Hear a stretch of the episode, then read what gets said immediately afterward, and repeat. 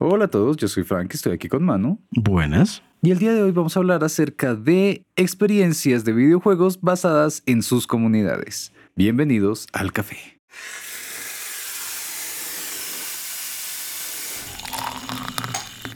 Ok, um, ahora que dije el nombre, el tema de este episodio, siento que es bastante extenso.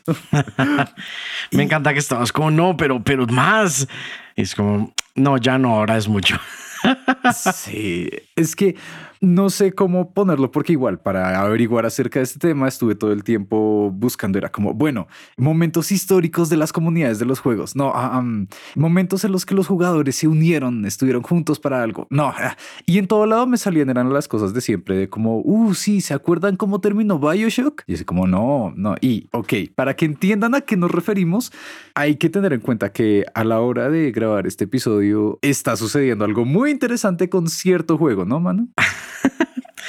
Interesante, interesante se puede usar más de una forma. Ok. Porque es interesante, sí, como la forma en la que se está moviendo esto. Sí. Pero también es interesante el contenido que están poniendo los fans del juego. Confirmo.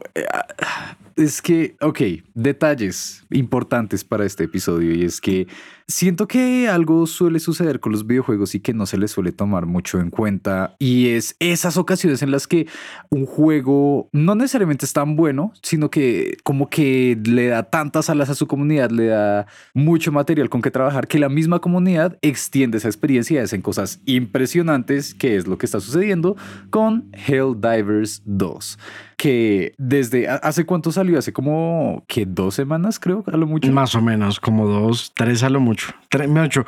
Ya ha pasado de mucho tres semanas. Y es que ya habían anunciado el juego, o sea, nuevamente es Helldivers 2, como es una secuela, no suele suceder que uno se emocione por secuelas si uno no ha jugado la original, si uno no entiende el contexto, pero sacaron trailers que se veían interesantes, eso empezó a llamar la atención, pero ahora que salió el juego, hay comunidades enteras que están pendientes de lo que está pasando dentro del juego, que, ok, Manu, ¿tú sabes más o menos de qué va? Eh, matar aliens que están invadiendo tu planeta. Gracias por venir a mi TED Talk. Me gustaría, ok, creo que ahí ya vemos uno de los principales problemas y es en qué encaja definición de tuyo, como qué, puede ser realmente tuyo y qué no. esos planetas son tan tuyos, aclaro para quienes no están escuchando y no saben del juego, esos planetas son tan tuyos como lo podría ser el Medio Oriente para Estados Unidos. O sea, es de ellos. Don't quote me on that one. Ahí es donde está pasando algo bastante curioso. por razones legales ese fue un chiste. Gracias, gracias por la aclaración. Um, sucede que Helldivers hay que aclararlo. Tristemente siento que es necesario, por si alguien les pregunta o por si no saben, que es una sátira. Se nota a leguas que es una sátira. Es muy obvio. Es muy obvio, pero hay gente que no agarra las sátiras así les peguen derechito en la cara. Y la jugabilidad es como son misiones en específico en las que hasta cuatro jugadores pueden estar jugando al tiempo. Llegan a un planeta y tienen que controlar la invasión, entre muchas comillas, que lo que funciona es que acaban con oleadas de enemigos. Por ahora existen dos enemigos principales en el juego que son insectos gigantes y Terminator, básicamente. Terminator. Ahora, la forma en que está hecho el juego hace que uno pueda ver qué planetas hay como en la galaxia y uno puede escoger a qué planeta ir y acabar con la cantidad de enemigos que hayan ahí con la idea de promover la democracia, según el lord del juego. Nada que ver con la realidad. Ah, es que es, ese tipo de casos en los que es tan buena la sátira que uno lo disfruta porque es muy chistoso, es muy entretenido verlo así, pero igual hay tanta gente que como que no la capta y me preocupa que tomen mal el mensaje como nuevamente The Voice, que si no han visto la serie recomendada, pero por favor entiendan que son sátira.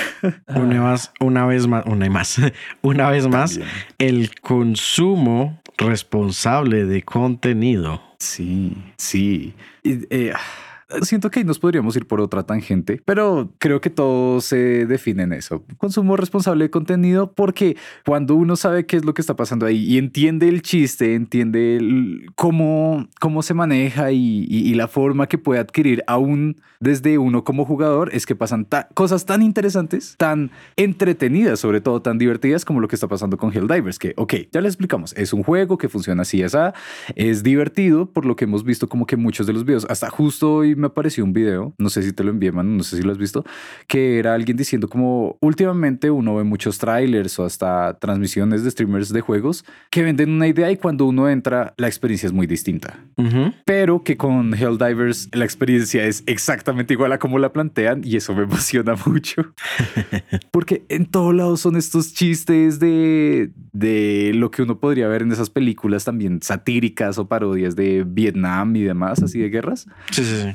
Y las mismas personas que están jugando están creando cosas como, por ejemplo, en TikTok, una cuenta que funciona como si fuese un canal de noticias que diariamente se está actualizando sobre cómo es que están los jugadores avanzando los territorios en la galaxia. dicen, sí, tenemos gran eh, número de mm, soldados avanzando en tal territorio, pero por, todo, por este otro lado estamos viendo que tal y tal cosa está pasando. Y esto está llegando a tales niveles que los mismos servidores no están aguantando la cantidad de jugadores que hay sí, lo que por si el juego es bastante bueno, no solo como por todo lo que hemos hablado, sino aparentemente el mayor problema del juego es que la gente dura mucho tiempo jugando, entonces no se salen, entonces los servidores se la pasan llenos. Sí, como otro video que vi por ahí era de un streamer, él está transmitiendo tranquilo, jugando, ta, ta, ta, acaba de terminar una misión y es como que, uff, bueno, ya, yo creo que eso es todo por hoy, vamos a ver, voy a poner y revises como tengo que entrar a trabajar dentro de media hora.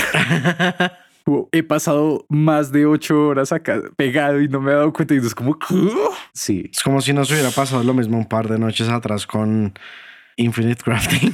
con Infinite Craft, sí. No, pero... Ah es toda una experiencia de Infinite Craft. Si tienen tiempo libre, no lo usen en Infinite Craft. Literal. no. Ah, pero vayan y chismoseen. Es, es como esos juegos de Doodle God. No sé si alguien lo recuerda, que es de mm, cómo combinar cositas. Como uno empieza con los cuatro elementos y termina creando como energía radiactiva. Y es como... El universo, el tiempo. Sí, eh, solo que en este, al parecer es infinito. Ustedes pueden crear hasta películas si las recuerdan y saben cómo llegar hasta allá. Pero bueno, regresando a Helldivers, me ha gustado mucho que además de ese canal, además de las experiencias que han compartido los jugadores, además de los memes que han sacado, es como ellos recreando escenas como si fuesen de película que... Ah, sí, muy bueno. El roleplay que hay ahí está súper bueno también. Creo que todo se basa en ese roleplay, como, wow. Me acuerdo hace varios años, hay un, un creador de contenido Ah, ¿cómo era que se llamaba? Como Mountain Top, Mountain Dog 66, una cosa así. Y el man entraba a los juegos de Battlefield a actuar como si fuera de verdad. Como, no, soldados, tenemos que ir a Alfa, están en Bravo, Bravo. Así, pero es muy bueno, es muy chistoso, es muy chistoso. Eh, me encanta, me encanta cuando hacen eso. Como, no creo que sea un gusto culposo, en realidad simplemente me gusta mucho, pero lo que son los juegos de Battlefield, Battlefield creo que era 1 y 5, sí. me han fascinado. Porque justo tienen ese, ese como toque realismo, digámoslo, como e, es raro. Aún estoy intentando procesar las razones diversas por las que me gustan, porque por un lado es como que, claro, son realistas y tocan los temas de guerra como con un poco más de sensibilidad. Y por otro lado, es ese gusto de uno ponerse en el papel y que siempre, siempre, no sé si hayan visto por acá videos clásicos en los que es como están yendo a la guerra en cualquiera de esos juegos, en Battlefield, en Call of Duty, los que son como ambientados en esas épocas y son como que, ah, compañero, alguien te espera en casa. Eso es muy bueno. Hay uno clásico que también lo voy a adaptar a Helldivers, que es de, oh, ¿y qué piensa, y qué piensa hacer después de la guerra? Oh, no puedo esperar para ir a ver a mi mamá y pone el Y el otro, no, con el grito más desgarrador de la existencia. Es como, wow. Sí, es que eso, ese tipo de roleplay me encanta. De paso, hay otro que me pareció demasiado gracioso, que también lo, lo muestran como ese tipo de escenas, como súper tristes, súper como, ah, y ellos como no hablando de la guerra y entonces están antes de empezar la misión y llega y uno le dice al otro como, ah, eh, pero no, ah, tienes alguien en tu casa, tienes alguien especial esperante. Sí, sí, sí. Ah, bueno, ¿y, ¿y quién es? Ah, tu mamá. y lo dice súper serio, es como que...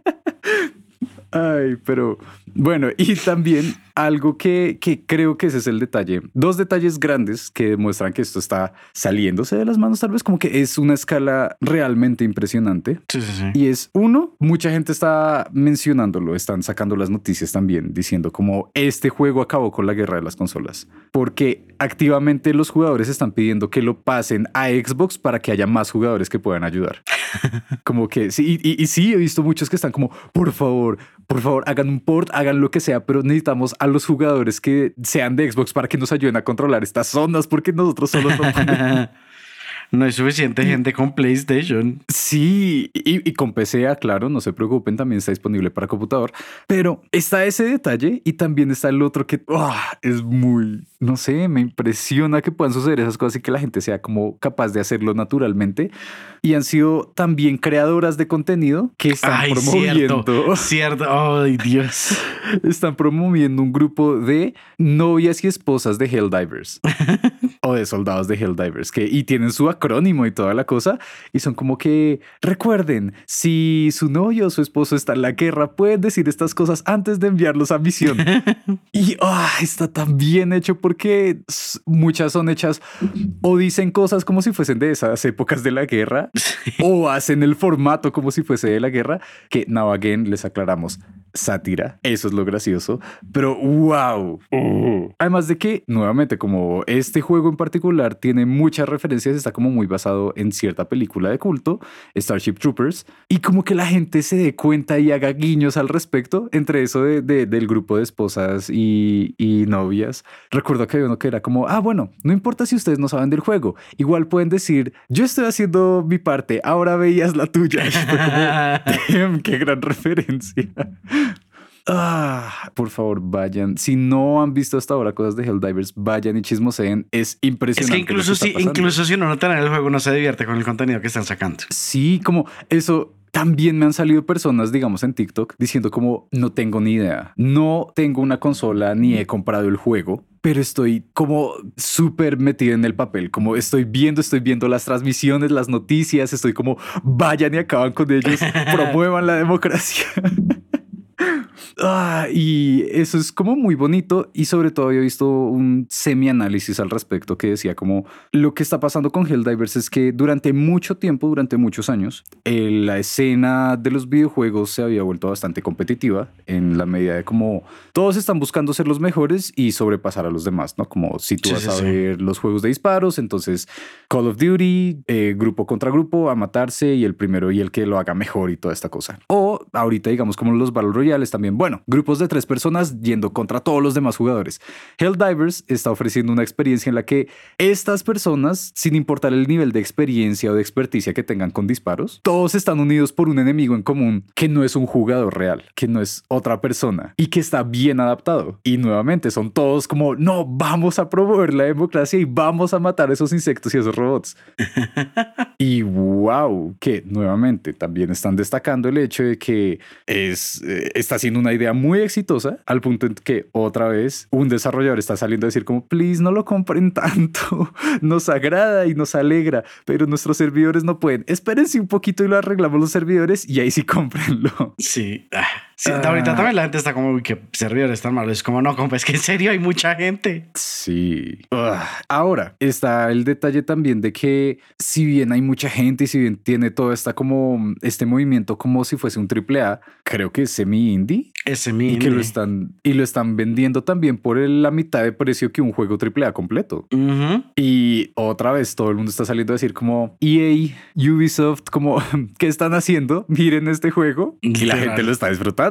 Como, sobre todo, yo creo que quien más, los que más están sufriendo son los de Call of Duty. Uh, sí, de lejos. Y otro detalle que agrego ahí, no sé si has visto, Manu, los comentarios que ha hecho el, director del juego, ¿no? Uno que otro sí lo he visto. Uno de esos que me pareció interesante era él diciendo como, si vamos a sacar contenido de pago, como DLCs o lo que sea que, que se le vaya a hacer, tenemos que ganarnos ese derecho con los sí, jugadores. Sí, ese justamente lo vi. Uf, Y es como, y claramente es como echándole ahí cierta indirecta. Echándole tierra. Ah, claro, como a lo que tantos otros desarrolladores han hecho, que es como que de una vez sale el juego y es como que, mm, ¿quieres una skin para tu caballo? Mira, te cuesta tanto. Es como, mm, ¿qué? Entonces, sí, me está gustando mucho eso y sobre todo, pues ya, después de darle tanto espacio a Helldivers, porque en serio está impresionante. bueno. Estoy esperando o a que lo pongan en descuento o tal vez darle un tiempito para que arreglen todas estas cosas y ahorro. A que haya servidores. Sí, sí. Esperar a que haya servidores, porque compré Helldivers y está, pero todavía los servidores como. Ah. Sí. Y creo que ahí está el detalle y es como ese sentimiento de querer hacer parte de la comunidad y de disfrutar lo que sucede en la comunidad. Y eso es el tema de hoy. Por fin pasamos de la introducción. Y es que mientras veía todo esto pensaba como han habido otras situaciones en las que ha sucedido, como no vamos a decir que esta es la primera ni la única es una muy destacable, sí, pero han habido ocasiones previas en las que se ha intentado, ha salido bien, ha salido mal y siento que nuevamente no se tiene muy en cuenta a pesar de ser experiencias como tan entretenidas. Tan... Entretenidas, no lo, no lo preguntes. Es que creo que se puede poner un poco a discusión y es que recuerdo uno en particular que creo que nadie recuerda hoy en día. Ajá. Y no sé si te suene de algo el nombre de The Tomorrow Children. Ah, sí, más o menos. Me suena el nombre. no me acuerdo de qué, no me acuerdo de qué, pero me suena mucho el nombre. Siento que debería ser todo un caso de estudio. Y es raro. Eh, hmm, sí. Pues existe. Como, eh, acabo de revisar como si aún existe y al parecer sí existe.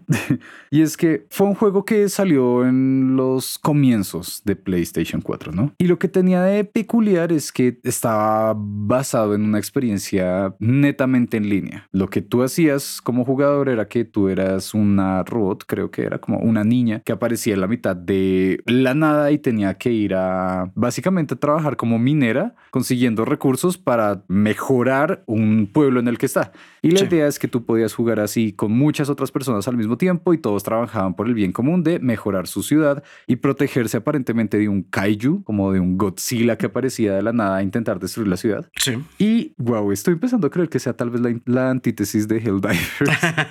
Porque la forma en que se promocionó el juego fue básicamente con propaganda de más o menos la revolución bolchevique rusa. Ok. Entonces todo era como presentado como una distopía de la Unión Soviética, en el que básicamente es como un mundo en el que se lanzaron todas las bombas y estamos intentando reconstruir la sociedad bajo supuestamente ideales comunistas. Entonces, por eso la idea era como, claro, todos los jugadores van a estar trabajando en pro de un bien común, que es arreglar la, la sociedad, y van a tener como un, ¿cómo se llama eso? Como... Ajá. unos ahorros compartidos, digámosle. Es que iba a decir como un banco, pero no funciona funcionaba tanto como banco, sino así como unos ahorros compartidos. Depósito comunal. Sí, básicamente eso. Y el concepto a mí se me hizo muy interesante, muy divertido. Yo lo jugué durante un tiempo, pero lo irónico, y esto es una perspectiva muy personal, es que el juego era muy capitalista para mi gusto. Porque lo que hacía la jugabilidad era, ok, mira, si estás en una sociedad eh, socialista, eh, comunista, ¿cómo vas a hacer para distinguirte? Ah? Como todos tienen que llevar el mismo uniforme, pero si tú trabajas mejor que los demás, puedes comprarte un uniforme más bonito. Y fue como, mm. como si ese pasado en la vida real. ¿no? Sí, sí, sí, como curiosamente. Hmm. Como hay animales más, más iguales que otros, ¿no? Sí, sí. tal cual. Ah, por favor, vayan y lean El Rebelión de la Granja. El caso esta fue una de esas experiencias en las que nuevamente intentaron reunir a muchos jugadores, como darle. y además de que era un juego free to play con microtransacciones, o oh, sorpresa. Mm. Em, pero buscaban eso, ¿no? Como que muchos jugadores a la vez. Con eso, cuando aparecía el Godzilla, todos tenían que estar juntos para poder proteger, arreglar la ciudad, todo esto. Pero pues lo que les digo, yo creo que en serio lo que hizo que cayeran fue también el hecho de que las microtransacciones, like el dinero real, estuviese involucrado y desapareció en... Sí, porque como que arruina el mismo mensaje. Sí, sí, sí, sí. Es que siento que ese era en parte tal vez el mensaje. Como que ya lo estoy poniendo muy como teoría conspiranoica, pero a veces se sentía que esa era la idea, que era como, este sistema no puede funcionar, ¿verdad? Porque mira qué pasa si lo daño. Y es como, mmm, mmm. Y bueno, por eso el juego se descontinuó en 2017. Y regresó en 2022, al parecer, y aún está activo y está disponible para PlayStation 5, pero ahora no como un free to play, sino como un juego de pago. Y... Ah. Así que ahí, está esa experiencia. No sé cómo a ti si te hubiese gustado jugarlo, mano. Siento que estoy como en el bus de todo el mundo. Porque suena súper bien hasta que dices microtransacciones. Sí, porque ese es el otro detalle, como la ciudad, las mejoras que tú ibas haciendo transcurrían entre muchas comillas en tiempo real. Entonces, digamos, si tú estabas construyendo, no sé, un, edificio, una escuela para la ciudad, tenías que esperar como dos semanas. Mm. O, o, si no querías esperar, podías pagar la módica cuota de no sé cuántos dólares. Es como, mm, ah, mm.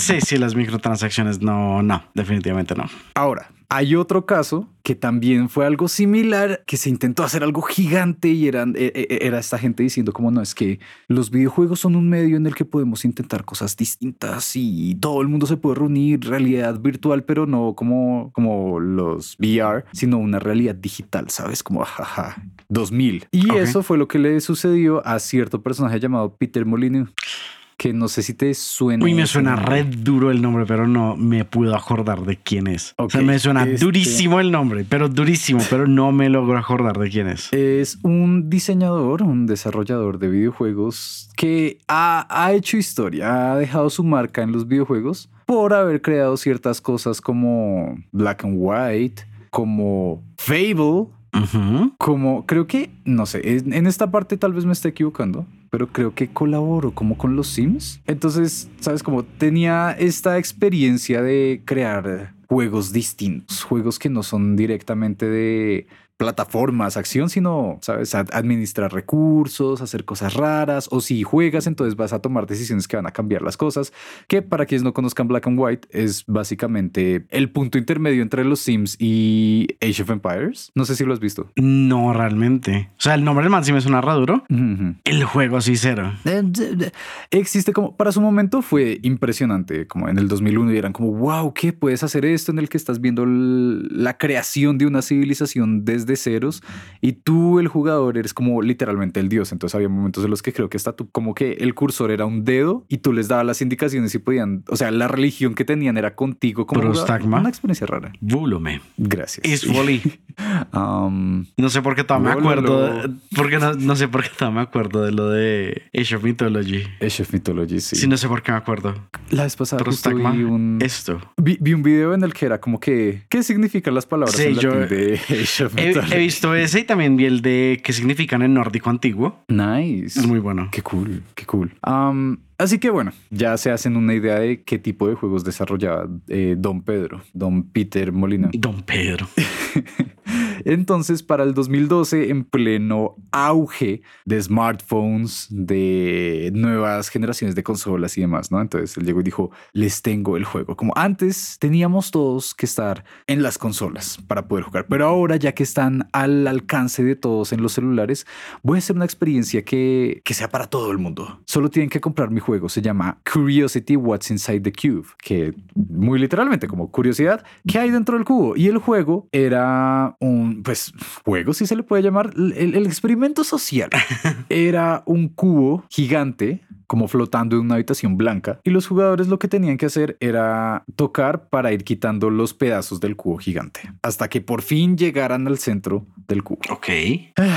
Y entonces, pues, mucha gente entrando y como, ay, bueno, sí, vamos a ver por qué la idea es esto, ¿no? Y como, uff, ¿qué, es lo que va a pasar? ¿Qué, ¿Qué hay dentro del cubo? Y, wow, y esto es el trabajo colaborativo de la comunidad. Mucha gente trabajando por un bien mayor dentro de un juego, ¿no? Sí, sí, sí. a la fecha no recuerdo si sí supieron. Ah, no, sí. Oh, sí, al parecer sí abrieron el cubo y lo que recuerdo es que no valía la pena. En fin, como que fue fueron 22 millones de personas. No sé cómo fue muchísima gente que estaban todos, todos pagaron, todos trabajaron para simplemente abrir ese cubo Y pues al final del día no valió la pena. Simplemente creo que muchos lo cuentan como una estafa, como tú qué te imaginas que había dentro del cubo, mano. Algo así como mensaje el cubo es los amigos que hicimos en el camino. Sí, sí. Lo que se encontró es básicamente un video de él, de don Pedrito, diciéndole al ganador, al primero que abrió el cubo y pudo encontrar el centro, ¿sí? Diciéndole, ¿qué crees? Mira, tú ganaste, así que pues de aquí en adelante eres el cubo. Dios. Como casi como e, e, eres un dios, eres un dios digital. De mi siguiente juego llamado Godus, en el que se trata de que tú eres un dios dentro de... Era publicidad, no horrible. Y fue como, no, no, no, pero eso no es todo. Vas a tener fama, vas a tener fortuna, porque vas a ser conocido como el que abrió el cubo. Ah, como que entiendo qué quería hacer, pero no la logro. Pues es que lo entendería si no hubiese sido una aplicación de pago. Total, total, total, total. Entonces como que digo, como, ah, claro, sí, la curiosidad de la gente, porque pues lo descargan y van a ver, pagaron. Por una publicidad. Por una publicidad. Así que sí, creo que era necesario ver estos casos mal hechos para entender que claramente no es fácil de hacer, pero pueden haber ciertas ocasiones de éxito. Y pues hablando de casos exitosos, creo que hay uno en el que estuviste relativamente presente, ¿no, mano? ¿Será? Justo para hace, ya no sé, ya cuatro años, wow. ¿Qué? No. ¿Cuatro años de que ahora me estoy preocupando? De cuando el mundo se congeló y Nintendo sacó un juego en el que todo el mundo empezó a, hacer sus cosas, se crearon comunidades virtuales, se llegó gente a cazar dentro del juego. Ya sé a qué te refieres. Y, ajá, ¿tú, tú qué hacías, Manu? ¿Qué juego era? El cruce de animales. Exacto. Eh, ¿Qué hacía? Em, em, Animal Crossing, eso yo estaba todavía estudiando en Canadá. Era desarrollo de videojuegos que puedes esperar de, de, la gente que estudia desarrollo de videojuegos, si no es que claramente sale un juego así que hasta el mismo decano está en el grupo para ver cómo vender y comprarlos. ¿Cómo, se llaman? Se me olvidó la, la el vegetal este. Eh, los nabos. Los nabos, sí. Sí, sí, estaba el decano, había profesores, asistentes de profesores, un montón de estudiantes, todo el mundo ahí como, no, y en cuanto están, yo en mi isla lo tengo a tanto hoy. ¡Ah! En serio, ya voy para allá. Así, sí. muy, muy así. Me acuerdo muchísimo de ese mercado, el mercado negro de los nabos. Y que era, no, no, es que solo tengo cinco minutos entre cambio de clase, entonces los que alcancen a entrar. Me acuerdo que entonces solo alcancé a entrar como dos veces y estaban súper caros. O sea, para venderlos estaban súper buenos porque estaban carísimos. Era como, no, sí, me hice, todo este dinero que no sé qué. Súper bueno, súper, súper bueno. Eh, eso hubo tantas cosas de esa época con Animal Crossing que. También tuve citas en Animal Crossing. ¿En serio? Sí tuve unas cuantas citas en Animal Crossing con alguien con quien salía, por lo que pues yo estaba en Canadá, esa persona estaba en Bogotá. Sí, sí, sí. Y sí tuvimos como unas dos, tres citas ahí en Animal Crossing. Me acuerdo mucho de una que fue un concurso de pesca, me acuerdo muchísimo. Porque ella era súper crack pescando, yo era severa hueva pescando. y ella como así, mira, saqué todo lo súper raro porque ella es full así como de pasarse 100% los juegos, en especial Pokémon. Entonces, claro, Pokémon el museo eh, de Animal Crossing, entonces claramente era como, ah, salió un pez nuevo, mm, ya lo tengo. Entonces así. Wow, wow. Entonces me acuerdo en ese torneo de pesca que sí fue como, oh, wow, qué crack. Nice. Pues qué bonito. Como sí, estaba pensando que Animal Crossing es, es un muy buen punto para citas. De hecho, por ahí tengo un par de fotos de esa cita todavía de esas citas. ay, qué bonito. Ahí, les dejamos. Si quieren y si pueden, tengan citas en Animal Crossing. Sí, de hecho son bastante entretenidas. Sí, sí, el, el, juego lo permite y es muy bonito. Bonito. Eso creo que es el detalle que hace que las experiencias puedan ser realmente buenas y entretenidas y es que tenga ese componente social. Y con Animal Crossing, más allá de las cosas que acabamos de mencionar, está ese detalle de que se crean entornos distintos al juego, al permitido por el juego mismo, hechos por los jugadores, simplemente porque les encanta la experiencia y la quieren expandir, de la forma en que pasó con Helldivers y los grupos de esposas de soldados. Lo compararía, por ejemplo, con la creación de Nukason. ¿Sí recuerdas qué es? No, cero. Ok, Nukason fue... Me encanta que este tenga una memoria terrible. este, mm, como esta tienda digital, que como el nombre lo muestra, era parodiando a Amazon. Entonces, toda la gente podía ahí poner, y creo que aún está activo, la verdad, podía poner como cuánto costaban los nabos en sus islas, qué tipo de recetas o muebles han conseguido y para poder venderse. Y se creó como toda esta etiqueta sobre cómo hacer para visitar una isla y comprar cosas. Y nuevamente fue creado por los mismos jugadores, como que habían hasta jugadores que contrataban amigos, contrataban entre muchas comillas, para que fuesen los guardias para recibir quien llegara a comprar. Y acomodaban sus islas para que la entrada tuviese como... De hecho, ¿sabes qué más hice ahora que me acuerdo? Ok, Yo también tengo ropa que hice en la tienda de Animal Crossing. Ahí está. También hubo mucha gente que aprovechaba eso. Me acuerdo, hice, hice una camiseta de Misfits súper buena. Entonces me siento súper orgulloso de ella y una Slayer. cierto. Y hablando de eso, también hubo mucha gente que empezó a hacer cosplays dentro de Animal Crossing. Y yo hice una chaqueta de Yotaro también. Qué bonito. Además de que sí, el traje de Yotaro se podía sacar ahí. Oh, qué... también llegó el punto en el que recuerdo que hubo una colaboración con acuarios o museos de la vida real en el que eran como que, sí, en el juego se puede ver esto, que pueden encontrarlo en el acuario y acá les damos como una guía para que puedan ir a ver. Sí, sí, sí, sí, sí, sí, me acuerdo. Y hubo marcas de ropa que empezaron a justo hacer eso, editar ropa dentro del juego para mostrar las colecciones que tenían. También me acuerdo, también me acuerdo. Y hacían desfiles, el modelaje dentro de Animal Crossing. Ah. Si pueden probarlo primero en Animal Crossing, si les gusta lo pueden comprar. Sí, como creo que lo mencioné ya una vez en un episodio anterior, pero yo siento muy en serio que le di mucho más forma a mi sentido de vestir, de, no sé, llamémosle moda, gracias a Animal Crossing. Mm, puedo verlo pasando. Pues para esa época, nuevamente, como sin necesidad de uno de salir a la calle ni nada. Porque como... Y claramente, sí, como más que necesidad era sin posibilidad de salir. ah, claro, sí. Y dentro del juego lo que podía hacer era como que, ah, bueno, vamos a hacer estos conjuntos que siento que podrían quedar bien. Y luego en la idea real yo dije, oh, puedo hacerlos como, y puedo salir a la calle así. Ah, y ya, desde entonces me quedo. Así que se me hace que uno es muy bonito que los jugadores puedan hacer esto y que salga de una forma tan natural, porque siento que es ese tipo de detalles en los que es como humanos siendo humanos, como cosas que salen naturalmente. Sí, como siento que son una muestra de que las personas naturalmente estamos como predispuestas a a tener este tipo de experiencias, a que nos gusta como tal vez el hecho de comprar y de las tiendas no sea agradable por ah, gastar dinero, sino porque tienes interacción con otras personas y es como este juego de rol en la vida real, de, ah, yo voy a adquirir el rol de ciudadano, yo voy a adquirir el rol de policía, yo voy a adquirir el rol de vendedor, como que, no sé, es bonito pensar que se nos olvida a veces, pero los videojuegos no lo recuerdan y otro juego que siento que lo hizo bien, que lo suele hacer muy bien y son este tipo de experiencias que tal vez ya estén más cercanas a la memoria de las personas, es claramente Final Fantasy XIV. Ya era el momento. Había pasado bastantes episodios sin hablar de Final Fantasy.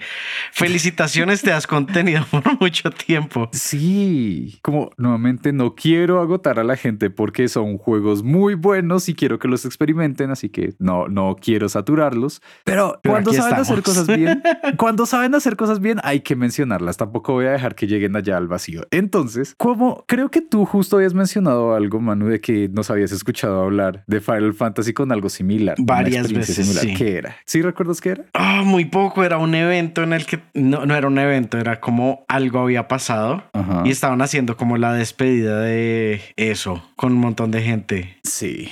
En una estatua, creo que era lo que había pasado fue que, y se me hace curioso que los entornos como estos juegos se den para ese tipo de situaciones.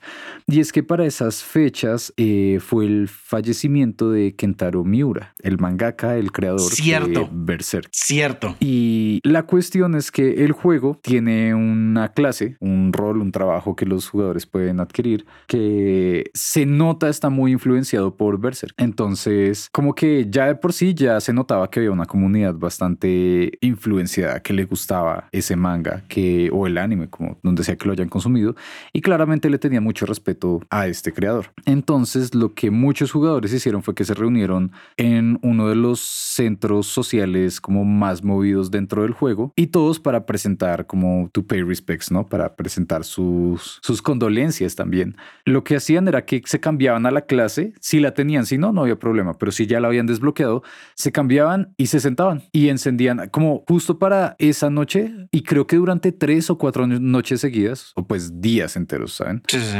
Se encendieron velas dentro del juego, o pues el equivalente con emotes y demás, para presentar esas condolencias de mucha gente que lo respetaba. Y justo más o menos también para esas fechas sucedió un evento similar, y es que, ahora, aclaro, no fue un evento hecho por la compañía, que para estos juegos MMORPGs que son activos en línea constantemente, pues claramente la empresa eventos. Por ejemplo, ahorita para San Valentín hubo su evento de San Valentín y mucha gente podía entrar, jugar, hacer actividades relacionadas.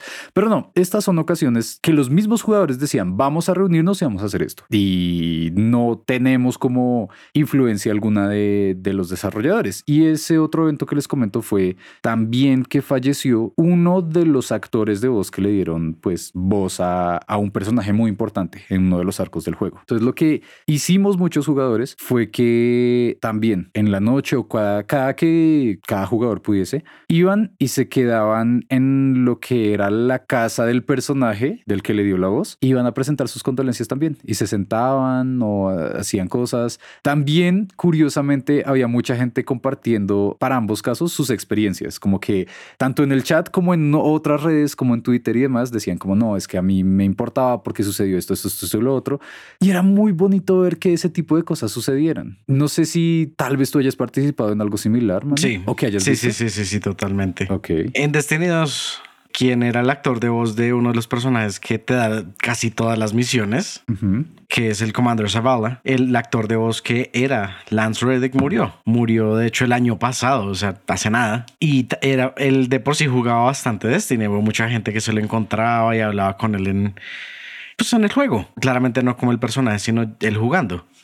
Y, creo que, pues, poco después del fallecimiento le encontraron que de las últimas cosas que le había hecho era jugar Destiny. Sí, la noche anterior, antes de su muerte, él se había conectado a Destiny. Mm. Y pues él está como el personaje que es Commander Zavala, estaba como una, en una parte de la torre en Destiny que tiene como su espacio, es como ah, la parte donde vas a que te las misiones y él está con dos guardias cerca, pero tiene un espacio amplio, entonces lo que mucha gente hizo era acercarse eh, hacer un tributo al actor de voz con diferentes emotes de los que habían. Habían unos que eran con escudos, como poniendo alzando escudos por él, o simplemente el saludo militar, o levantando las espadas. Había muchos. Y me acuerdo que yo hice parte de uno de esos de, los más normalitos, que era simplemente el, saludo y quedarse un rato ahí como haciendo un, un pequeño tributo a, a, quien estuvo ahí como Commander mm. Zavala durante tanto tiempo. Es que sí se me hace curioso que se haga eso. digamos, hay varias fotos, pues si quieren ver de... Porque, porque son... Finalmente como que se nota la seriedad de todo el mundo con lo, como, como lo están haciendo, como que en serio es es con respeto a él y que no hay nadie como así ah, estoy haciendo un baile, sino no es como son como muy poses serias, como gracias por todo. Y son bien bonitos, son bien bonitos los, tributos que se hicieron. Hay varias, eh, hay, hay, incluso artículos en Forbes y demás mm. mostrando lo que se hizo. Por favor, vayan, chismosen, averigüen, porque es bonito ver eso, que, que la gente se una de una forma como tan natural y tan bonita con un mensaje agradable, ¿no?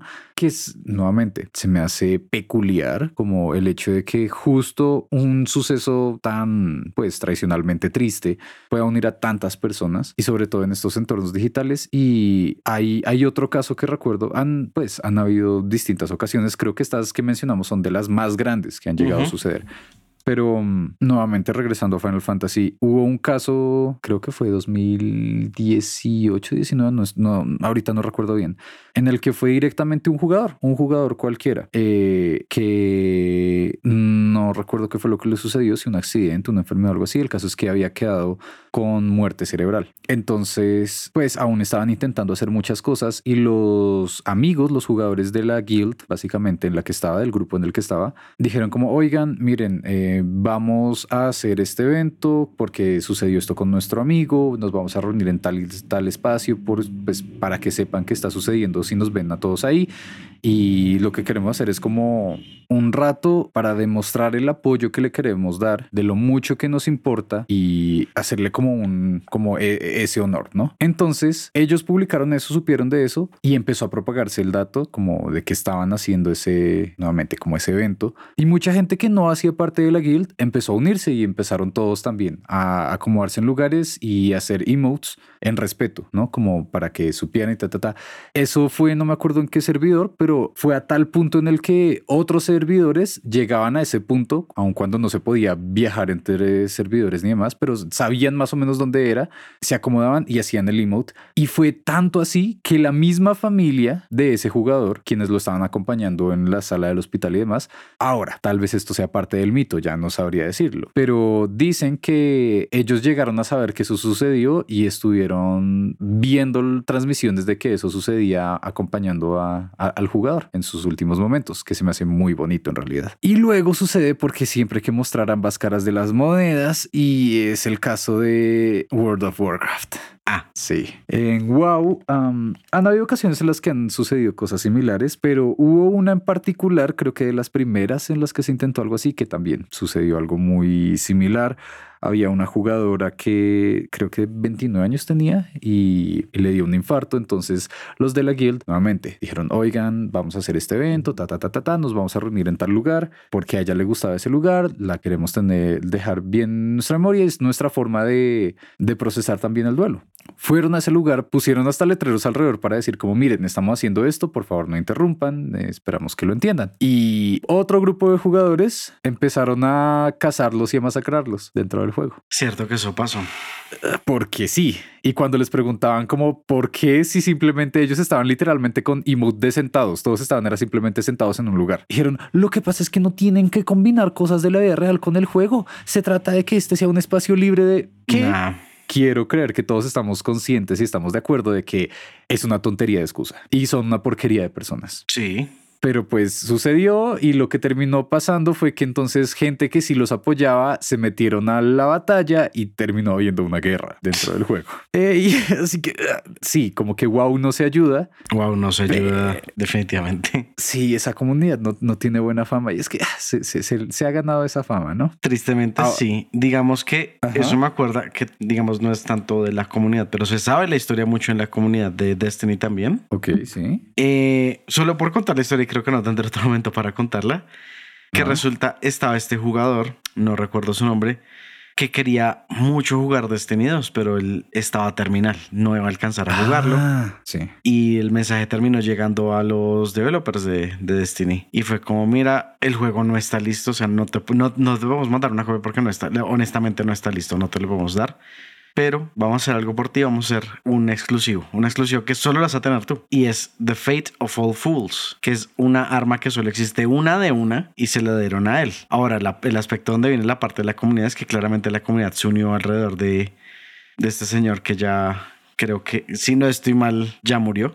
Y de vez en cuando es su esposa la que entra al juego con la cuenta de él y mucha gente todavía la reconoce por el username del muchacho y la saludan y como va, como que todos saben sí. como quién es. Se me, se me hace como muy bonito cuando suceden las cosas porque pues es como muy humano, ¿no? Como es es algo, nuevamente, como les decía, como algo como natural, como ahí yo tengo cierta perspectiva y es que está en la vida real, ¿no? Cuando suceden cosas como los funerales y demás, son, son rituales, son ocasiones, eventos que se hacen más para las personas que se quedan, ¿no? Más para eso, para procesar el duelo, para recordar los buenos momentos, para muchas cosas como que... Y es bonito ver que en todas las sociedades tienen equivalentes a eso, ¿no? Como, ah, claro, algunos celebrarán, otros llorarán, pero hay ese tipo de eventos y ese tipo de gestos. Y se me hace bonito que de una forma como tan natural haya llegado también a los entornos digitales y que son como estos recuerdos de que tal vez los humanos en realidad sí somos buenos buenos por naturaleza o más que buenos, como que hacemos lo posible por estar bien, por ofrecer entornos que puedan ser seguros, saludables, si nos esforzamos y hacemos las cosas. Y es que eso me recuerda a un caso de VRChat en el que creo que está saliendo noticias de un usuario, un jugador que justo le dio un ataque de epilepsia mientras estaba dentro de VRChat. No sé si me acuerdo, sí, sí, sí, que incluso estaba jugando con alguien y la otra persona está como en otro país y de alguna forma logró comunicarse con los servicios de emergencia para que llegaran a la casa. Y pues nuevamente es gente que estaría completamente lejos y aún así uno, pues el que tú comentaste que pudo contactar y las otras personas lo que estaban haciendo era como que hicieron como este círculo de seguridad intentando hacer que otros jugadores no se metieran como y cuando veían que habían como algunos con skins que fuesen como muy um, coloridas, llamémosle. Sí, como coloridas, como con muchas cosas, les avisan como, "Oigan, please no se acerquen porque tenemos esta persona, está sucediendo esto y de la forma en que pudieron intentaron como ayudarlo, ¿no? Como apoyarlo, como, hey, estás bien, como, claro, cuando ya pasó el ataque, como de a poquitos intentarlo ayudar. Claro, nunca falta que una persona por ahí se metió, intentó como sentarse en la cara y molestar y le dijeron como, hey, no, no, ah, eso no se hace acá, estamos preocupados, por favor vete y como que lo entendió y se fue. Pero lo importante en ese momento era eso, la, la preocupación y la seguridad por esta persona. Y wow, wow, wow. Pero bueno, siento que así como los que hemos mencionado, hay muchísimos otros eventos que o mucha gente no sabe o que no se les ha tenido tanto registro. Mencionaría muy por encima, por ejemplo, la batalla que costó, ¿cuánto fue? Como 11 millones de unidades en EVE Online, que literalmente se tradujo como a más de 300 mil dólares en la vida real. Sí.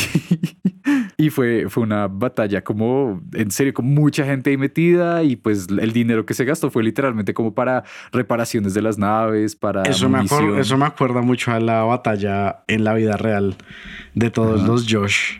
También, eso fue muy bonito. que para quienes no lo sepan, fue como que un meme que salió como que, ah, que hay alguien en Facebook que hizo un grupo con todos los llamados Josh que logró encontrar. Sí. Y fue como, ah, se preguntarán por qué lo reuní aquí. Pues tal fecha en tal lugar, vamos a, vamos a ponernos de acuerdo a ver quién es el Josh único y verdadero. Y el ganador podrá ser el único que se llame Josh. y como que lo dejó para mucho tiempo, ¿no? Como para ocho años después fue o algo así. Algo así. Y que se reunieron y que el Josh que ganó justo fue como un niño chiquito porque lo ayudaron a ganar. Sí, sí, sí, sí, Te lo mereces. Ay, eso fue muy bonito. Ah. Otro, otro que recuerdo que es un caso muy, muy interesante fue también que hubo una guerra, una batalla en No Man's Sky cuando aún ni siquiera tenía multijugador. ¿Cómo? pues era muy complicado, ¿no? Como para esas épocas, todos los problemas que aún tenía el juego y hubo misiones diplomáticas. y lo mejor de todo eso es que se supone que después de que pasaron todas esas cosas, los desarrolladores luego agregaron ítems como reconociendo que eso sucedió y dijeron como, ah, no, sí, tal día es conocido como el día de la unificación porque fue cuando tales y tales facciones sucedió. Y como, y todo ese, como todo ese lore fue creado por los mismos jugadores. Es muy chévere cuando los jugadores hacen como que se vuelva valor. Es como, no, no, no. Sí. Ya es de verdad. Que de hecho, justo, justo me acabo de acordar. Muy por encima me acuerdo, pero algo me acuerdo y fue creo que una competencia que hizo uno de los más grandes de rol, como que está encargado de Warhammer 40k. Sí. Hizo una batalla como súper grande, súper, súper, súper grande.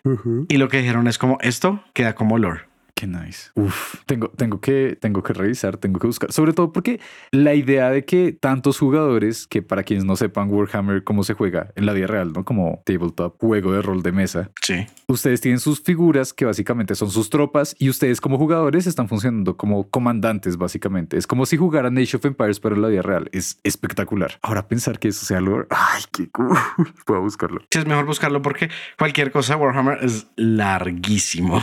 Es que me, me, parece muy bonito cuando son también eventos que empiezan a, digamos, afectar la vida real, como lo que estamos viendo con Helldivers, lo que mencionamos ya con muchos otros ahorita. Otro que destaco de World of Warcraft, que eh, está en un área gris, pero lo menciono porque no deja de ser muy cool, y es la, la pandemia que se vio dentro del juego. ¿Sí te acuerdas? No. No, no sabes de la... Ok, les voy a contar. Es muy algo, algo escuché pero no me acuerdo.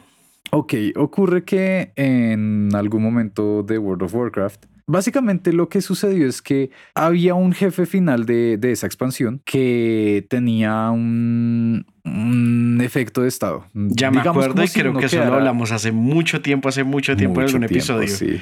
Y es como si uno quedara envenenado, ¿no? Y lo que sucedió fue que un jugador entró ahí y algo sucedió, no sé exactamente cómo hizo, pero salió de esa batalla aún con ese efecto de estado. Y lo que terminó pasando fue un bug que empezó a contagiar a los demás jugadores que se le acercaban y que interactuaban con él y el efecto era creo que sangre corrupta o algo así, corrupted blood. Y entonces todos empezaron a darse cuenta de que de que sí se estaba manejando como una epidemia y luego como una pandemia empezó a manejarse. Entonces hubo gente que empezó a hacer como centros en los que podían cuidar a los enfermos, otros en los que estaban todos a salvo y decían como no, miren, acá tenemos, todos estamos bien, estamos intentando que son los que ya se recuperaron, vamos a intentar que no lleguen más enfermos, toda la cosa, ta, ta, ta. Y habían otras personas que activamente buscaban la enfermedad y buscaban propagarla más. Y el caso fue tal el suceso que dio para investigación real de epidemiología. Sí, todavía se usa. Según, según creo, también sirvió justo para, para el COVID, como también, para no, de hecho, a averiguar. Revisaron estos estudios que se hicieron sobre lo que sucedió en, World of Warcraft. Tal cual. De hecho, eso, sí pasó, sí me acuerdo. Ah, es, son cosas que nuevamente les comentamos porque es curioso, pero preferiblemente si van y averiguan por su cuenta porque es largo. Wow. Y el último que mencionaría es, es uno que recuerdo con mucho cariño porque yo participé y ya, ya, ya toma tiempito, ya fue hace rato. No sé si tú supiste acerca de Twitch Plays Pokémon. No. No. No, no, no. Pero yo a Twitch entré hace muy poco. Valga la aclaración. Ok, no me lo esperaba, pero muy válido. Twitch Plays Pokémon fue un experimento social a fin de cuentas, que ya vamos como para 10 años de que sucedió. O si yo todavía no llevo 10 años en Twitch. Me sorprende que yo sí, como yo qué hago allá. no sé, dime tú. Ah, y lo que sucedió es que pusieron Pokémon, creo que era rojo, el primerito, ¿no? Creo que ya sé qué fue lo que es. Sí, sí, sí, sí, sí, sí. Y entonces se manejaba por comandos que escribían las personas del chat. Entonces era como uno escribía arriba, entonces avanzaba hacia arriba, hacia abajo y demás. Todo, todos los botones eran por chat. De ahí salieron como muchos otros experimentos que empezaron a hacer. De ahí salió lo del pez que también jugaba Pokémon y terminó como robándole no sé cuántos dólares a su Cierto. Sí, sí, sí. Eso está en otro episodio también. Pero el original fue. Ah, sí. Pero el original fue Twitch Plays Pokémon y fue impresionante al punto en el que se llegó a desarrollar una religión en la comunidad. Dios santo. Y es que, es, por favor, si pueden, vayan, vean. Hay documentales al respecto y fue espectacular. Porque, digamos, a mí me pasaba que cuando yo podía, creo que habían veces en las que hasta entre clases revisaba y ponía como mi comando ahí un poquitico y seguía mi vida tranquilamente. Y pues claro, como se podrán imaginar, había muchos pedazos en los que simplemente era el muñequito chocándose contra las paredes o cosas así. Pero aún así se pudo completar el juego y lo que les digo, digamos, de la religión es que muchas veces abrían los como los ítems y revisaban el fósil de Omanite. Entonces decían, no, claro, lo que pasa es que está rezando. Y nuevamente fue algo que, eh, si bien la experiencia de jugar Pokémon era como lo que estaba planteado, todas estas cosas acerca del lore, del juego, de lo que estaba sucediendo, la religión, cómo interactuaba con las cosas, los Pokémones favoritos, fueron desarrollados por la comunidad sin que ni Nintendo ni el creador de esta experiencia en Twitch estuviesen ahí diciéndoles hagan esto. Y, y creo que eso es en lo que se resumen estas experiencias. Y es que es bonito que las personas se reúnan y formen comunidades, aun cuando ni siquiera los videojuegos lo permiten, aun cuando no existen esas facilidades, pareciera que es natural o que es algo que a nosotros nos gusta como humanos de crear comunidad. Sí, estoy de acuerdo. Ahora, dejar esto solo como pregunta, no como tema para continuar, pero como pregunta y es como deberían estos eventos mantenerse ad nauseam, sí, como eternamente, deberían seguir siéndolo ya que estamos en una época como tan de juegos live service, ¿no? Como que tiene que seguir sucediendo, tenemos esto, cuántas veces se va a actualizar el juego, cuándo vamos a seguir viendo cuánto va a pasar. Y lo mismo con Helldivers, que hay mucha gente que también está teniendo como ese miedo, es como que claro, todos estamos hablando de esto ahorita, pero dentro de unos meses, así que no sé, Manu, ¿tú qué opinas? ¿Debería mantenerse por siempre o qué debería pasar ahí? Que se mantenga lo que es natural mantenerse. Ok. Sí, forzar, forzarlo más después se vuelve como a otra vez más de lo mismo y ya la gente como que se aburre en vez de que no esto fue naturalmente lo que duró y fue muy bonito y puede terminar siendo bonito. Y que creo que eso justo va de la mano con lo que decíamos de ese gusto de que quede el lore, ¿no? Como, como uno poder regresar a mirar, claro, estos son eventos históricos Tal cual. para los amantes de, de, los juegos que uno puede decir, claro, como la gente que pudo decir, yo estuve ahí, como la gente que no estuvo, pero puede escuchar esos relatos, esas cosas de los demás. Y creo que esto también yo lo propongo como un cierto llamado de atención a que pues así es la vida, Como que he visto que mucha gente en TikTok, en distintas redes están como, ay, no, es que ya nos estamos quedando atrás y que ya no entendemos los memes, escribí toilet y demás y demás y demás. Y está como esta necesidad de estar constantemente activos en lo que sucede. Bueno, pues creo que la lección al final del día es si tienen la oportunidad de participar en eso, pues simplemente háganlo y disfrútenlo y no tengan miedo a que en algún momento eso quede en la historia, porque no significa que quedará olvidado, quedará más bien es como grabado. Pero bueno, creo que esa va a ser la conclusión que les dejamos el día de hoy. Muchas gracias por acompañarnos. Esperamos que les estén gustando estos últimos episodios que, que, hemos estado siendo un poco más creativos, haciendo más cosas raras, mencionando nuevamente cosas que esperamos que no sepan o si saben, les emocione volver a escuchar. Y hablando de cosas de volver a escuchar, ¿cómo es que aparecemos en redes, Manu? Como Café en 16B que sí, estamos muy contentos como se están viendo con el logo y si ustedes también están contentos con lo que escuchan y con lo que ven, por favor, compártanos. Si algo, coméntenos qué es lo que les ha gustado, sobre qué les gustaría escuchar, que tenemos muchas cosas preparadas de aquí en adelante. Ya sin más, eso es todo por hoy. Muchas gracias por acompañarnos y como siempre, sigan jugando. Bye.